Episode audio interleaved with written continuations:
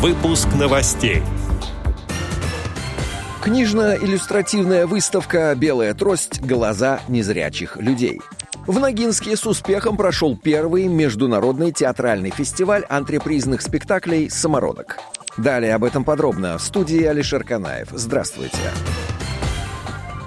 Как сообщает News Rambler, в подмосковном Ногинске завершился первый ежегодный международный театральный фестиваль антрепризных спектаклей «Самородок», который проходил при поддержке Министерства культуры Московской области. В течение девяти дней в Московском областном театре драмы и комедии прошли конкурсные спектакли, репертуарные спектакли театра, мастер-классы, встречи с любимыми артистами. В открытых микрофонах приняли участие актеры театра и кино. Специально Специальный приз жюри в номинации конкурса «Дорогу молодым» получил спектакль «Просто я живу театром», созданный театром «Внутреннее зрение». Режиссер театра Виктория Доценко. В основе антрепризы подлинные истории людей, потерявших зрение и с помощью театра вернувших себе интерес к жизни. В спектакле они в игровой форме рассказывают о пути, который прошли, потеря зрения, переживания, состояние безысходности, появление в их жизни театра, обретение нового «я», открытие в себе актерского таланта. Идея спектакля — победить отчаяние с помощью искусства,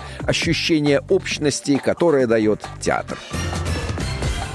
Как сообщает Российская государственная библиотека для слепых на своем сайте, с 13 по 18 октября 2021 года в читальном зале РГБС будет экспонироваться книжная иллюстративная выставка «Белая трость. Глаза незрячих людей», приуроченная к Международному дню белой трости.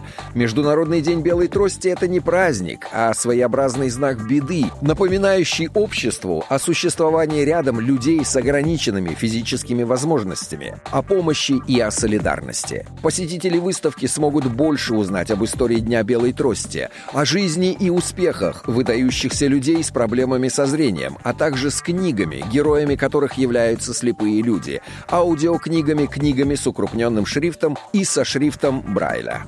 Отдел новостей «Радиовоз» приглашает к сотрудничеству региональной организации. Наш адрес новости собака радиовоз.ру. В студии был Алишер Канаев. До встречи на «Радиовоз».